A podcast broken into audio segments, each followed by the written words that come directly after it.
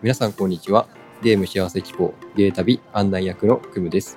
このラジオは日々のゲーム体験から楽しみを見つけ出していく番組です。あなたのゲームライフがより豊かになるヒントをお届けします。ということで、花さん、今回もよろしくお願いします。はい、よろしくお願いします。いやなかなか今日は賑やかだなと思って。うん、ですね。あ人に挟まれながら。今日あの外で収録しているので、はーいちょっと手探りながらやっていきたいなと思います。はーい。はい、よろしくお願いします。よろしくお願いします。今回のテーマうん、は、お便りをいただいていて、はいはいそのお便りにはい。全力で答える回にしたいなと思って、はい。なのでちょっと今日はあの普段やっているコーナーとかもうん挟まず、はい。この質問に全力でお答えするっていうスタイルでやっていこうと思うんですけど、承知しました。でそのお便りっていうのが、うんあのオタクの娯楽のゆうたろうさんから、ゆうたろうさん。はい、お便りいただいていただはいい、あましてりがとうございます。でそれを読んでいきますね。はい。えー、クムさんお疲れ様です。ゲストで言えば花大先生さんもお疲れ様です。お疲れ様です。えーお久しぶりにお便りさせていただきます。ゆうたろうです。えー第11回拝聴させていただきました。えー前にスペースで PS5 買いたいですねなんて一緒に話していたクムさんが新型 PS5 を購入し楽しく幸せに遊べていると聞き自分も幸せな気分になりました。ありがとうございます。えーしかし自分はまだ PS5 購入を悩んでいます。嫁の説得は済んでいるので家のお金で PS5 を買っていいとも言われていますしプレイステーションプラスのソフトリストを見てあれもこれもやりたくなっているのにです。うんうん。えなぜかというとそれはスイッチの積みゲーがいっぱいあるからです。前のゲータビの配信で花大先生さんが買うなら幸せになならにゃならんと言っていたのを聞いて確かにそうだと思いました。それに反して、スイッチの積みゲーがいっぱい、PS5 を購入し、プレイステーションプラスで加入したら、積みゲーがさらにいっぱい、どうしようどうしよう、助けてくむえもう花見ちゃん となってしまうのが目に見えているからです。えまあ積みゲーが多くて、次何やろうかなとニヤニヤしながら考える時間は、幸せといえば幸せなんですけどね。えー教えてください。こんな状況でも私は PS5 を購入していいんでしょうかえーこのままではコイントスか何かで購入を決めてしまうことになります。取り乱しました。申し訳ありません。えー何にせよ、クムさんが幸せならば何よりです。次はライブ配信にも遊びに行けたらと思います。えー長文乱文失礼しました。風邪などひかぬようにご自愛ください。それでは。はーい。お便りを花大先生さんって呼ばれてますけど、まずその点に関してはいかがですか？もう笑っちゃいますね。いやいやいやもうこの私の圧がちょっと皆さんはい。音声で伝わってしまっているようではい。結構あの花さんに感化されてる方多いと思うので、いいように言ってくれるけど。あのゲームを幸せにっていう幸せになところで、ね、その辺のそう幸せにゲームをしてくれっていう熱量は高いですよ。はい。うん。であので僕も実際花さんに番組を通してうん。人生相談みたいなことをして、うん。でそれでもあってうん。最終的に PS5 を購入するということを決めて実際買って今現在幸せなのでうん。でここに来てそのゆうたろうさんが、うん。あの僕が買った体験とか、うん。あのこれまでの僕たちの番組を聞いてくださっての、うん。このお便りなんですよね。うん。でちょっといくつか注目するポイントがあると思うんですけど、うん。まずは PS5 購入を検討してますと。うん。奥さんの了解は得られていますと、で家のお金も使ってよい、うん。なんかもうそこが OK な時点で、もういいじゃんってうん。思いがちじゃないですか。うん。だけどゆうたろうさんは購入を悩んでると、うん。あの PS プラスってそのプレステのサービスがあるんですよね。うん。あのお金を払ってうん。月額のサブスクみたいなので、うん。あのそれに加入してると遊べるソフトがいくつかあったりあったりして、それでゲームを楽しむこともできる。ただし遊びたいソフトがいっぱいあって、うん。あの一歩踏み出しきれないと。うん。で、スイッチも現状積みゲーがいっぱいあって、うんで PS サブ買ったらさらに積みゲーが増えてしまう。で積みゲーが多くて、次何をやろうかなという時間はニヤニヤするぐらい幸せって、うん。なんかよく花さん言われるじゃないですか。うん。思わずこうニヤニヤしちゃうとか、うん。そういうのが大事って。うん。なんかそういう意味だと、現状ゆうたろうさんすでに PS5 買わなくっても、すでに幸せな説があって、うん。でもじゃあ一緒のことポイント数決めるかみたいな、うん。そんなお話をいただいているっていう、うん。ちょっとここまででいかがですか、もうねこれは最初に言ってしまうとうん身も蓋もないんですけどは答え出ないですよね。い、なるほど。はいは人間は欲の塊なわけですよ。い。はだから自分の。好きなものはなくならないしどんどん増えていくんですよね。うんでも時間には限りがあると特に大人になればなるほど限りがあると、でもやりたいものはそれに反してどんどん増えていくというこの逆行した実現実があるわけでこれって変わらないんですよね。うん。例えば私は食べることが好きです。はい。でも調べれば調べるほど食べたいものが増えていくんですよ。あでもお腹のキャパは変わらないわけじゃないあですか。そう食。食べ過ぎたら体壊すし、うん。ただここにゲーム性がありますよね。う。ん自分の食べたい欲を満たしつつうん。体を壊さないというゴールに向かって組み立てていかなきゃいけないわけです。そうなるとまあやり方はいくつかありますけどじゃあまず体の方から変えられるかもしれない。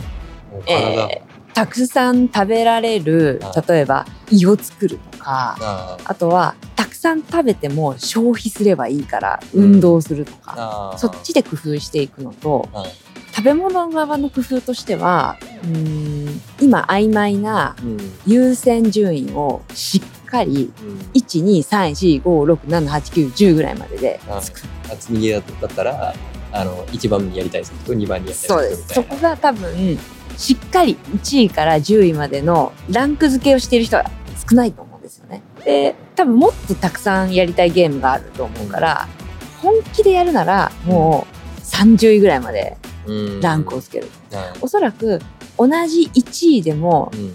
1位だなこれこれもやりたいしこれもやりたい同じぐらいやりたいんだって思ってもうん。実はその差って微妙にあると思うんですよ。うん。だからそこを繊細に見ていってはランキングをつけていくとそのモヤモヤは少し明確になってきますよね。いなるほど。あ例えば今回のゆうたろうさんの話でいくと、うんスイッチですでに積みゲーがたくさんあって、うん。で PS5 でもうん。やりたいソフトがいっぱいあると、うん。スイッチとうん。PS5 のソフトを並べて、うん。一緒の並びにしてみた時に、うん。そこでその中からうん。優先順位つけて、うん。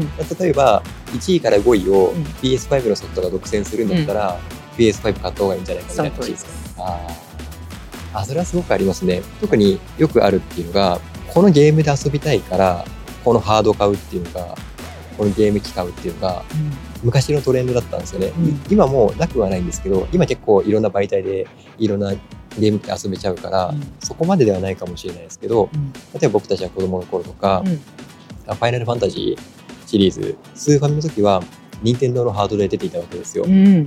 それがセブンになった瞬間プレイステーションでうん。発売されるようになって、うん。プレイステーションでしか遊べないからうん。プレイステーションを買うみたいなのもあったんですよ、だからそうなってくるとあのゆうたろうさんが遊びたいソフトが PS5 でしか遊べないソフトが多ければ多いほど PS5 買うきっかけになるのかなってその優先順位が、うん。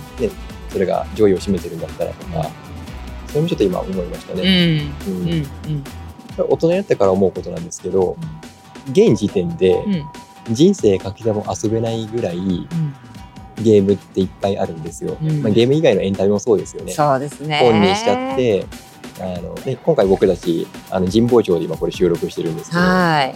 僕が神保町の本屋さんを見てみたいってういう、ん。で神保町の古書店を見て回るだけで、うん。もうすでに僕たちが人生費やしても読み切れないぐらいの本がもう存在してるじゃないですか。すでに。ゲームも一緒ですよね人生がしても遊び尽くせない。もうその通り。だからやっぱり優先順位うん。が必要なのかなって、うんうん。あの僕今ちょうど12月のタイミングなので、あのゲーム系のポッドキャスターさんたちの中でもうん。1年の振り返りとかうん。そういうのを配信されてる方も結構いらっしゃって、うんあそういう番あの番組とかを聞くとあ自分もちょっと一この1年振り返ってみようかなって、うん。であのインディーズのゲーム、うん。例えば僕たちが一緒に遊んだメグとバケモンとか、うん。あとは僕が今年遊んだ FF8 とか、うん。FF、えっと、12か。うん。とかっていうのもあの、まあ、遊ぶことはできたけどじゃあ10本も20本もゲームで遊んだかっていうとそんなことはなくて、っうん。ていう感じなんですよね。うん。だから今のペースだともう続々と新しいソフトが出てくるからもう追っつかない。うんあれもやりたいこれもやりたいだと。なるほどねうん断捨離ともすごくつながってくるんだと思うんですよ。うん私はミニマリストだしミニマリスト思考なんですよね。うんかなり変態的にそういう思考があるんですね。でももともとはめちゃくちゃ物と洋服が好きな人間なのに洋服もうパターン一つに決めてるんですよ。毎日同じものを着てる。はでそれをしていくためいにどういうふうに変化していったかっていうと、うんすっごい欲しい服がたくさんある。でも一番愛するこいつに決めたんだみたいな。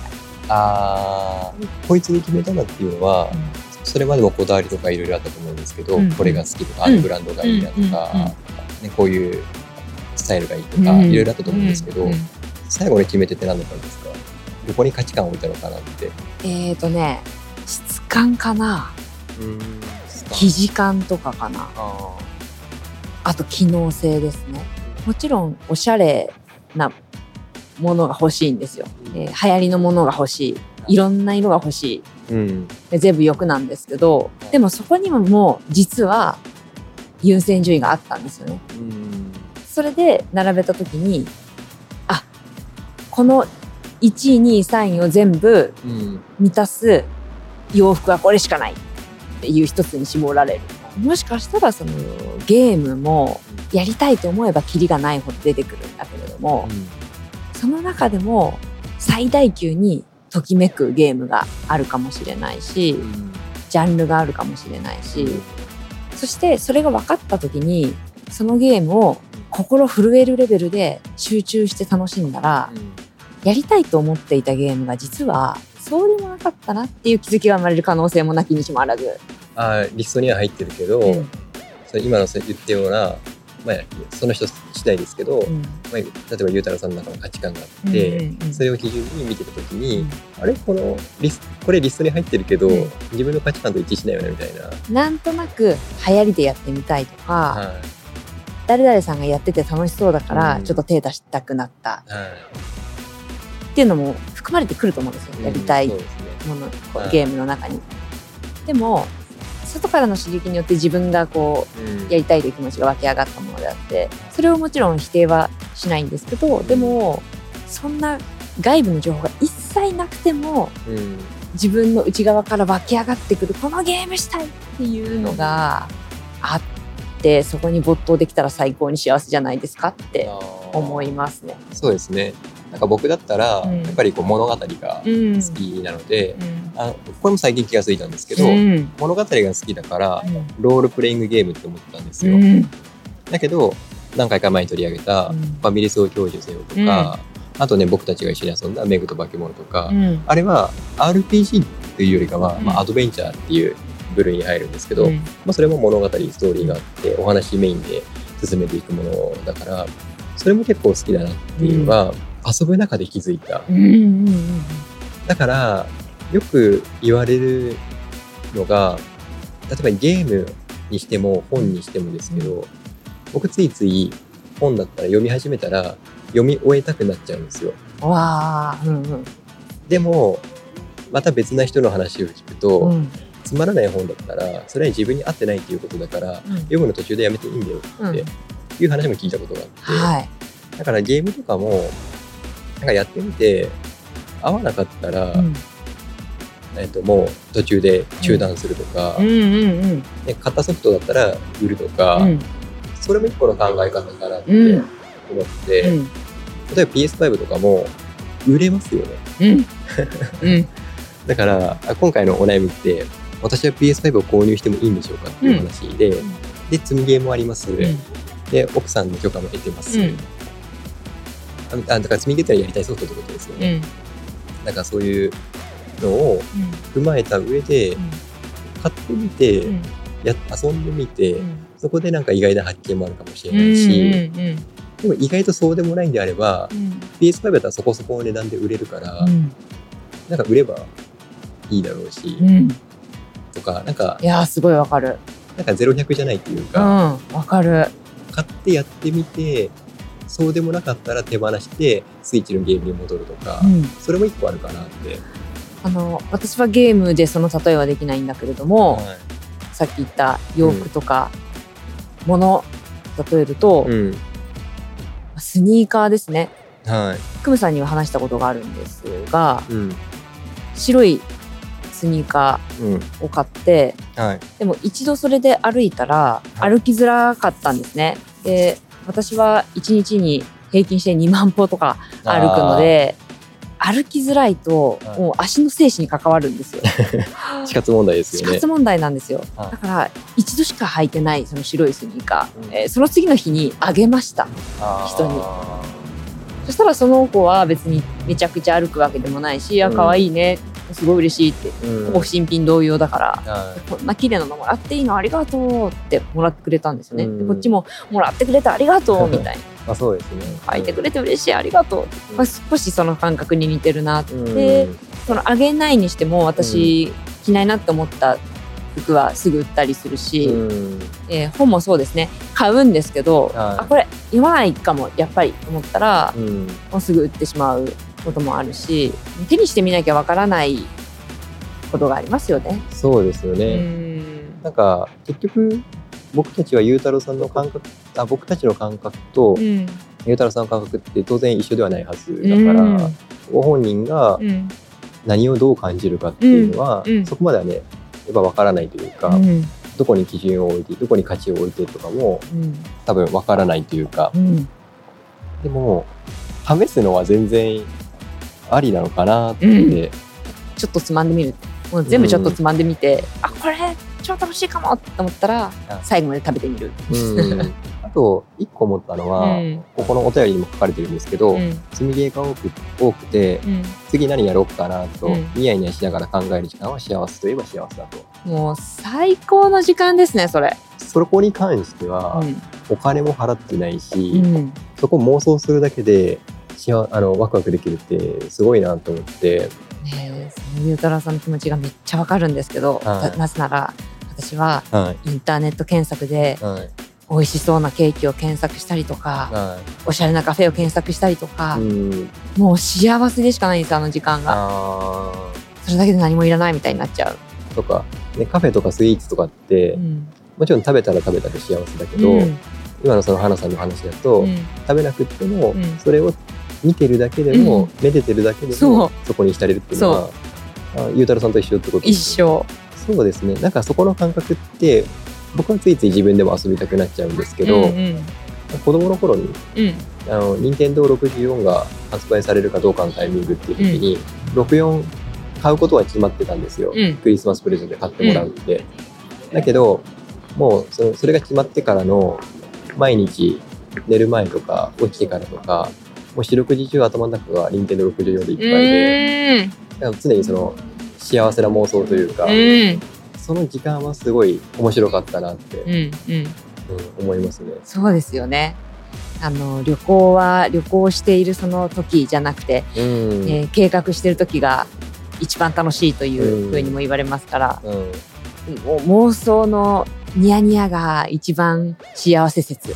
そうですね。なんかそこのところの感覚って僕ちょっとここ最近薄れていたかなと思いましたね。なんか常に何かややりたいなとかっていうのをストックするっていうよりかは、うんその時その時で遊びたいなっていうソフトをうん探すみたいなうんうん感じ、あんまストックしてなかったんですよね。うん例えばよっぽど有名なソフトとかだと、うん。例えば今度 FF7 のリバースうん。出るけど、それはもう発売日とかも分かってるし、僕も情報仕入れてるから、うんその発売前にその情報を聞いてワクワクするんですけど、うん。うんそれ以外のソフトとかだと意外となんか情報が入ってこないまま、気がついたら時間が発売を迎えていくみたいな、うん。そういうのも結構体感してるので、やっぱりその自分から情報を取りにっていうか、うん。ね、なんか今後出るソフトで面白いソフトないないのかなとか過去に発売されてるソフトで遊べてなかったけど今調べてみると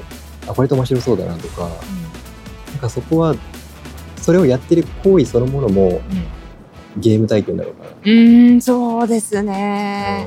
うん。まさにそう思う。じゃあまあちょっと、まあ、答えに近いっていうか、うんなんか最初答えが出るかなどうかなっていうのは、うん。この話の中であったんですけど、うん。改めて花さんからうん。ゆうたろうさんに対してうん。あのこのご質問ですね。うん。私は PS5 を購入していいんでしょうかっていううん。その質問に対してうん。ちょっと一言お願いしてもいいいですいんでしょうかって言われたらい。いんですしかない、か そうですね、うん、いいに決まってるじゃないですかってしかない、そうですね。うんもうそれが奥さんがもう何が何でも買っちゃダメとか協力が理解がうん。なければそこ説得するところからうん。やんないといけないかもしれないですけど、うん。でも奥さんのご理解も得られていて、うん。お金の面も問題なくうて、ん。ただもうゆうたろうさん自身っていうふうにうん。なると、そしてはい、あの積みゲーがたくさんある幸せに溺れる。あーそうですね。あのこの質問の中で今スイッチで積みゲーたくさんあってすでにこういう状況です、うん。でプレステプラスプレイステーションプラスでもうん。遊びたいソフトがありますって話だから、むしろ遊びたいソフトが増えることによって、うん。幸せ度は増すかもしれないですね。もう幸せの湯量みたいのが増えて増えて。もう幸せでアップアップしちゃうみたいな。あ幸せに溺れられるんですよね。あ、うん、PS5 を買えば買わなくてももう今すでに積み毛があるってことはうん幸せの渦にこう巻き込まれてるうんと思うので、はいあの邪魔してるのはいつも言うようにきっはと罪悪感的なものもあると思うんですよね。あのああるのにやってない自分みたいな。本もそうじゃないいですか。あありがちですね。買ったのによ、うん読めてない自分。はいそうじゃなくてこれから読める本がたくさんあるとか、うん。これからできるゲームがたくさんある。最高、うん。これで終わり。なるほど。以上みたいな。あとてもいいあのテーマだったと思うので、あのね、ゆうたろうさんにはぜひともちょっとその後の結果をあそうですね。なんか溺れられたかどうか教えてほしい。あの X のポストでもいいですし、うん。ゆうたろうさんの番組の中でうん。あのお返事いただいてもどちらでもいいと思うので、うん。ちょっとぜひねあのご感想をはい教えていただきたいなと思いますので、ははいい、花さんありがとうございます。ありがとうございます。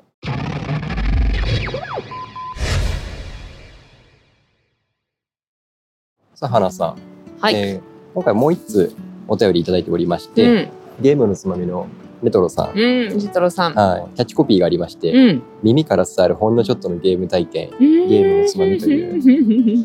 素敵なキャッチフレーズだポな。ッドキャストのキャッチコピーでいいですうね、ん。なんかそういうのがあるとどんな番組なのか、うん。ちょっと伝わってくるものがあると思うので、うん。なんかレトロさんの素敵なキャッチコピーとともにうん。あのこのお便りも読ませていただきたいなと思うんですけどはい。こんばんはこんな夜中が自分時間のレトロですあこれお便りいただいたのは午前1時ぐらいでした 自分の番組の次回の台本を執筆しながらお便りを書いています。先日はポッドキャスター同士でのお話ありがとうございました。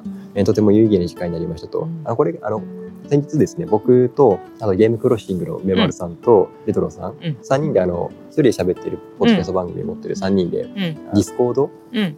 でトークしたんですよね。トうんトークっていうかおしゃべりしたんですよね。うん。特に番組収録とかそういうのではなかったんですけど、うんそれを2時間ぐらいちょっとお話ししてていいねその時のお話ですね。うん。で配信者としての現状報告をうん時たましていけたら嬉しいですねと、はい、こちらこそぜひよろしくお願いします。また。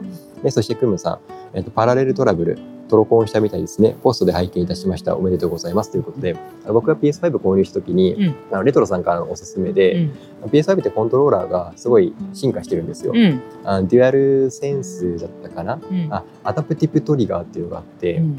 この L- L2、R2 のボタンが、うん。押し込みがなんか普通に全押しするんじゃなくってこのトリガーの部分が何ですかね反応が返ってくるというか押し込みとかが半押しの感覚とか全力で押す感覚とかっていうのが、あのコントローラー側がその反応してくれるというかへでその機能を味わうにはあのこのラチェットクランクのパラレルトラブルっていうゲームがおすすめですよってーレトロさんに勧めてもらって、うん。そのラシェットクランクを僕昨日遊び終わって、うん。でトロコンっていうのはあの PS5 ってトロフィーっていうのが概念があるんですよ。うん。プラチナ、ゴールド、シルバー、ブロンズっていうのがあっうて、ん。であのプラチナが一番難しくって、でブロンズが簡単みたいな、うんそういう入手する難易度に応じてそのトロフィーをゲットすることができるんですけど、うん。でそのトロコンっていうのはトロフィーコンプリートの略で、うん。それを全部僕は取得して遊び終えたと。すごい。はいなんかそれをちょっとポスト X のポストで報告したっていう、はいでそれを見てくださっておめでとうございますと、うんありがとうございますおめでとうございます。でえー最初に購入した PlayStation 5のゲームを骨の髄まで味わってる久美さんを見て、えーなんだか素敵だなって思います。で PS プラスにも入られたらですねすごい量のゲームがプレイできちゃうので優先順位を考えながらもプレイしていきたいサービスですよね。プレイステーションスターズという少し隠れているけどサービスとしておすすめですとうん。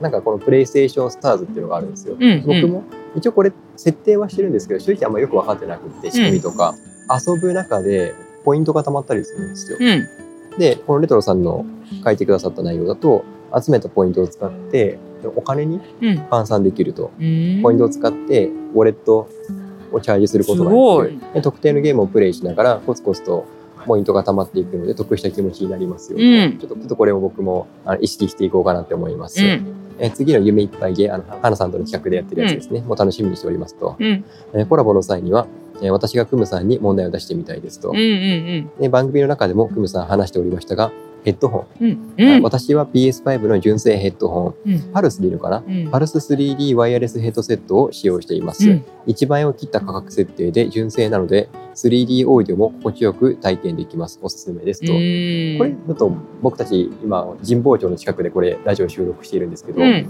この足で今から秋葉のヨドバシカメラに向かおうと思ってるので、行ってまいります。その秋葉のヨドバシでこのこのパルス 3D ワイヤレスヘッドセットをちょっと物色しようと思います。うん。あ、もう買うの？ちょっと買おうかわいやもーうちょっとみ見てみて。お。でも、でもちょっと、いや、レトロさんの、レトロさんおすすめで、いや、僕、ほら、ラチェットクランククリアしたって言っうん。言ってるじゃないですか。こ次に遊ぶソフトも決めてて、うん。あの FF16 なんですよ。もともとそれ遊びたくって PS5 買ったので、PS5 買ってからその1ヶ月ぐらいやんない状態が続いてて、やれてない状態が続いてて、うん。せっかく遊ぶんだったら、うん音にもこだわりだけ前話してたじゃないですか。だから、今回レトロさんからお勧めしてもらったし、これから FF16 をプレイするから、ちょっとこのヘッドセットをうん。今日売ってたら買おうかなと。思って、ああ、もういいと思います、そういうの。で、えーそれではまたお便りしますね今後の配信も楽しみにしていますということで、んスマホの着信音がスーパーマリオブラザーズのステージ曲のレトロよりとかわいい。過去外出先になったら周りの人に振り向かれます いいですね。はいそんなお便りをいただきましたはーい。いやーちょっと久しぶりのレトロさんからお便りでしたけど、うん。花さんこのお便りを聞かれていかがでしたか？ほっこりしますね。わかりますねほっこりしかないじゃないですか。こういう会話が一番、やりとりが一番楽しいですよね。うんこれ、これが生きてるってことだと思います。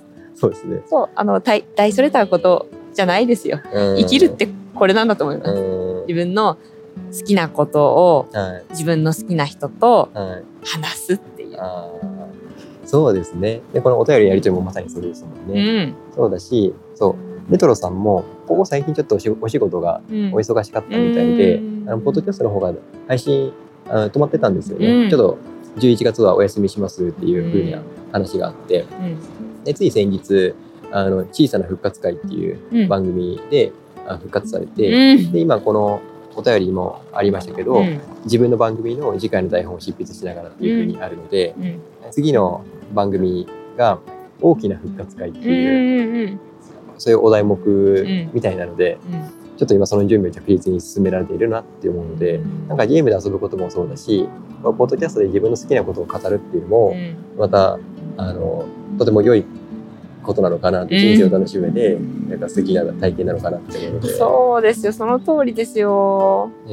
ちょっとまたレトロさんのお便りも踏まえて、うん、今後も楽しみに、そうですね。はい、より充実したゲームライフをね、はい。作っていけたらいいですね。なんかお互いにね、なんかこの、今回のオタクの娯楽のユーザーさんもそうだし、うん。レトロさんもそうだうし、ん。でそれ以外で関わっていうんる方たちもそうだし、うん。なんか皆さんでこうゲームを楽しんでいければなと。そうですね、はい。今までも楽しんできたんでしょうけれども、うん。みんなでさらに高め合っていくっていう。で、そのための面白そうなソフトとかも、つい数日前かな、うん。いろいろ発表されてて、うん。新しいソフトとか、これ遊ぼうかなとか、考えるだけでニヤニヤできると思うので、皆さんだったらうんニヤニヤしてください。楽しんでいきたいなと思います。はい。最後に番組からお知らせです。この番組ではあなたのご感想やお便りを募集しています。概要欄の投稿フォームか、X でハッシュタグゲータビでご投稿ください。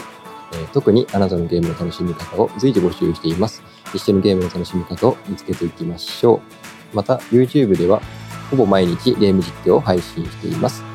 チャンネル登録をお願いします。えーということで、ハンさん、最後に、うん今回、今日も屋外での収録でしたけど、うん。いかがでした？まず、か、はい、ポカポカ陽気。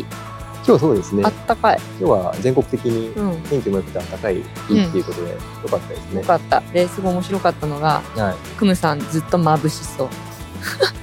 ちょっと日差しの関係があって日差しの関係で。はい。申し訳ないなと思いながら、ニヤニヤして見てました。ありがとうございます。ありがとうございます。ありがとうございます。はい。じゃあまあちょっと、はい。またちょっと今後も外で撮ったりとか、はい中で撮ったりとか。たまにお邪魔させてくだいさい。ろいろはい最後までお聞きいただきありがとうございます。あなたのゲームライフがより豊かなものとなりますように、ここまでのお相手はクムと、花でした。バイバイ。